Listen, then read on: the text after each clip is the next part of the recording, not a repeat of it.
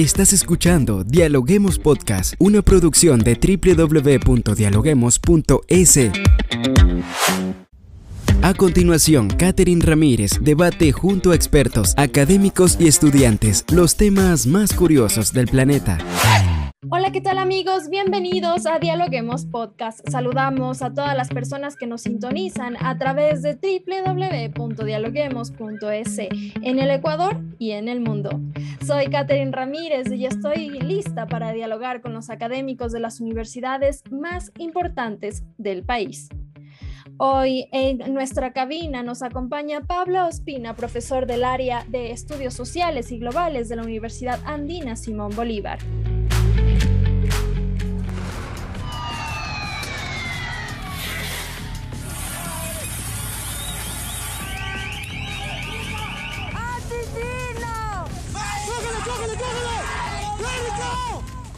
La Asamblea Nacional concedió a 268 personas la amnistía.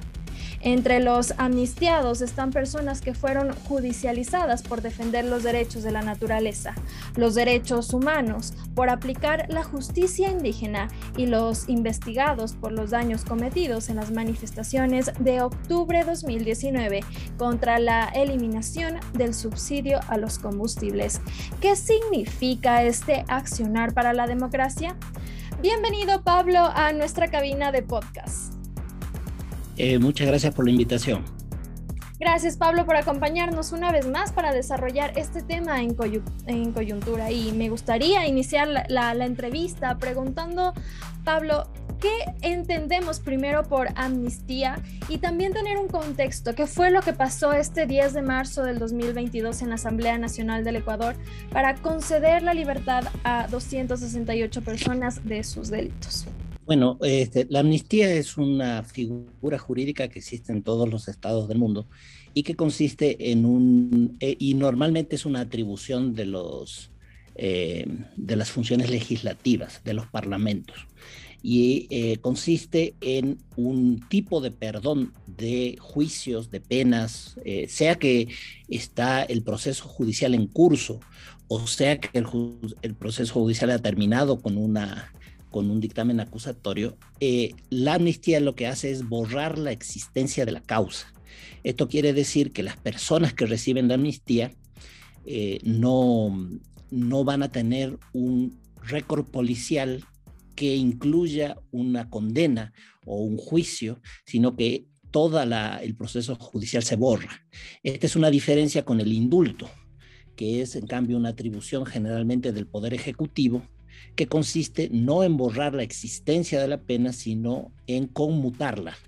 Y por lo tanto, esas personas indultadas, cuando lo son, eh, eh, guardan en su, en su registro eh, judicial la pena impuesta. En cambio, los amnistiados no guardan en, la, en su registro judicial ninguna pena, porque ha sido borrada la causa misma. Esas es la, las características del, del, de, digamos, la figura jurídica de la amnistía que, como digo, existe en casi todos los estados del mundo. Eh, ahora, ¿qué, es, ¿qué pasó el 10, de, el 10 de marzo?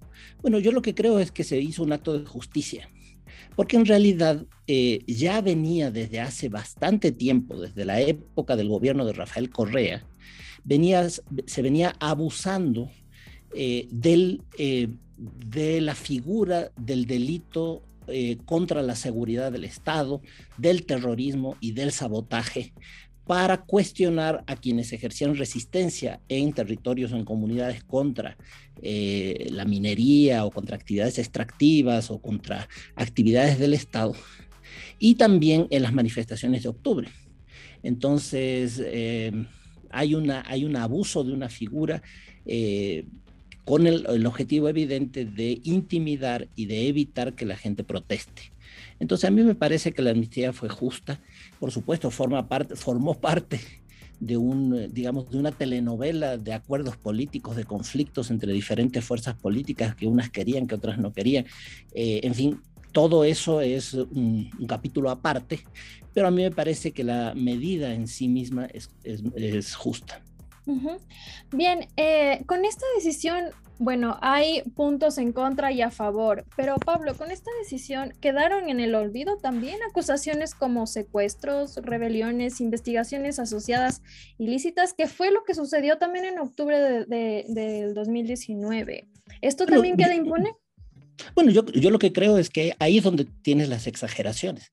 Por ejemplo, esa retención que hubo en medio del conflicto en, la, en el eh, digamos, de periodistas y de personas en, el, en la Casa de la Cultura, eh, lo llaman de manera abusiva secuestro, cuando fue parte de un, de un, del conflicto en el cual estaban, eh, que se estaba viviendo en ese momento. O, por ejemplo, para poner los casos más conocidos, se dice que son los que atacaron la Contraloría, pero, por ejemplo, los más conocidos, Paola Pavón o Vigilio Hernández, que son correístas, yo no tengo ninguna simpatía por el correísmo, pero no se puede decir que ellos estuvieron en la Contraloría. O sea, hay un, eh, solamente, digamos, aquellas personas a las cuales apoyaron o lideraron o plantearon eh, su apoyo al, levantamiento de octubre son acusadas de, de terrorismo o de ataques o se les endosa eh, lo que pasó en la Contraloría o lo que pasó o los, los excesos que hubo en otras partes, como si ellos fueran responsables por haber convocado a la, a la movilización y eso me parece evidentemente un abuso.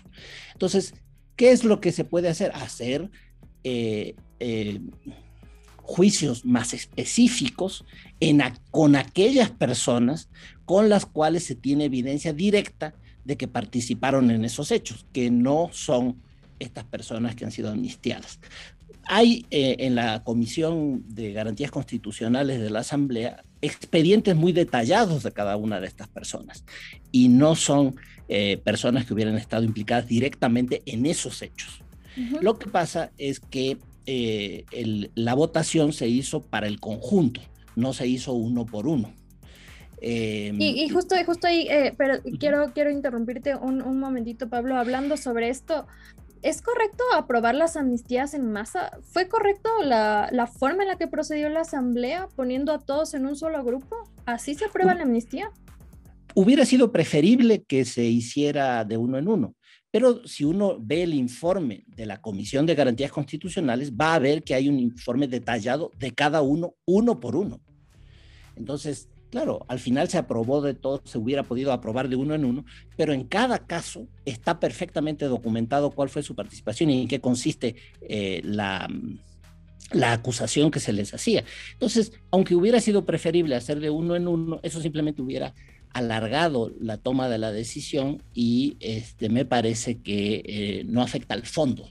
Y el fondo es que hay un uso abusivo por parte del Estado de estas figuras de eh, terrorismo, sabotaje y eh, crímenes o eh, asaltos, digamos, crímenes, atentados contra la seguridad del Estado. Me parece que ese tipo de cosas prácticamente no existen en el Ecuador. Terrorismo no existe en el Ecuador. Entonces, pero existe la figura y se la utiliza constantemente en este tipo de actos de protesta. Bien, eh, perfecto. Hasta aquí súper claro, eh, Pablo. Eh, hemos desmenuzado algunos puntos que eran de interés para la comunidad, para nuestros amigos que nos están escuchando a través de este podcast. Ahora, ¿cómo queda la imagen del país internacionalmente en este caso de actos? Supongo que habrá gente que le parece mal y gente que le parece bien. A mí me, mi impresión en términos generales es que el Ecuador ha tenido una tradición de ser un país que tiene y procesa sus conflictos políticos con, em, con métodos relativamente pacíficos. No tenemos las guerras ni las represiones sangrientas que hay en Colombia, las que sufrieron en Perú o las terribles dictaduras criminales que sufrieron los países del Cono Sur o de Centroamérica. El Ecuador ha tenido una tradición de tratamiento de sus conflictos bastante más atenuado bastante menos violento, con bastantes menos crímenes en las calles. Este, y me parece que esta eh, decisión refuerza esa tradición. Entonces, aplacar esos conflictos en lugar de seguirlos extendiendo. Y bueno, ya para poder terminar la entrevista, ¿qué lección nos deja esto? ¿Cómo eh, se debería proceder? ¿Cuál debería ser el accionar? Eh, debido a tantos conflictos como acabas de mencionar, Pablo, hubo en el 2019 que obviamente eh, se presentaron estas manifestaciones, eh, varias personas que fueron eh, procesadas judicialmente. ¿Qué lección nos deja esto? ¿Cómo se deberían tomar? ¿Qué medidas de acción se deberían ser? Han pasado de 2019 hasta acá, 19, 20, 21, tres años y recién se ha dado una resolución, una respuesta a esto que obviamente ya lleva bastante tiempo. Claro, pero yo te digo que no solamente son tres años, porque estas amnistías, varias de estas amnistías, más o menos unas 200 de estas amnistías, habían sido presentadas al gobierno de Lenin Moreno, para que Lenin Moreno eh, eh, y, ese gobierno y esa asamblea las procesara luego del fin del gobierno de eh, de Rafael Correa, que había iniciado una gran cantidad de, esas, eh, de esos procesos judiciales de atentados contra la seguridad del Estado. Entonces, eh, la lección sería, hay que tomar estas resoluciones mucho antes. Si, si te quejas de que por qué se hacen todas las de estas resoluciones en masa, es porque cuando podías hacerla de uno en uno, no las hiciste. Entonces, si no recuerdo mal, aquí puedo tener una falla en la memoria, pero si no recuerdo mal, Lenny Moreno en sus cuatro años de gestión solo procesó de esas 206 seis amnistías y en otros casos dio indultos. Entonces, y entonces dejó pendientes eh, eh, y dejó sufriendo a todas esas personas, defensores de la naturaleza, de los territorios contra las actividades extractivas, los dejó eh, sufriendo esa, ese acoso judicial. Entonces, que son, no son tres años, sino es más, son cinco años incluso. Entonces, si queremos evitar este tipo de, de problemas, tenemos que procesarlos con más celeridad, con más eficiencia y tratar de hacer una reconciliación verdadera. Buenísimo, Pablo. Ahí estaban entonces eh, un poco el análisis sobre qué es lo que sucedió este 10 de marzo del 2022 en la Asamblea Nacional del Ecuador. Gracias, Pablo, por acompañarnos en nuestra cabina de podcast y analizar este tema de coyuntura que definitivamente es de interés para nuestra ciudadanía. Muchas gracias a ti por la invitación. Gracias por escucharnos. No olviden seguirnos en nuestras redes sociales, Facebook, Twitter e Instagram como arroba dialoguemosinfo y visitar nuestra página web www.dialoguemos.es. Esto fue Dialoguemos Podcast. Escucha todos los programas de Dialoguemos Podcast en www.dialoguemos.es. Suscríbete para no perderte ningún episodio. Estamos en Spotify. Sigue escuchando Dialoguemos Podcast, el nexo entre la academia y la comunidad.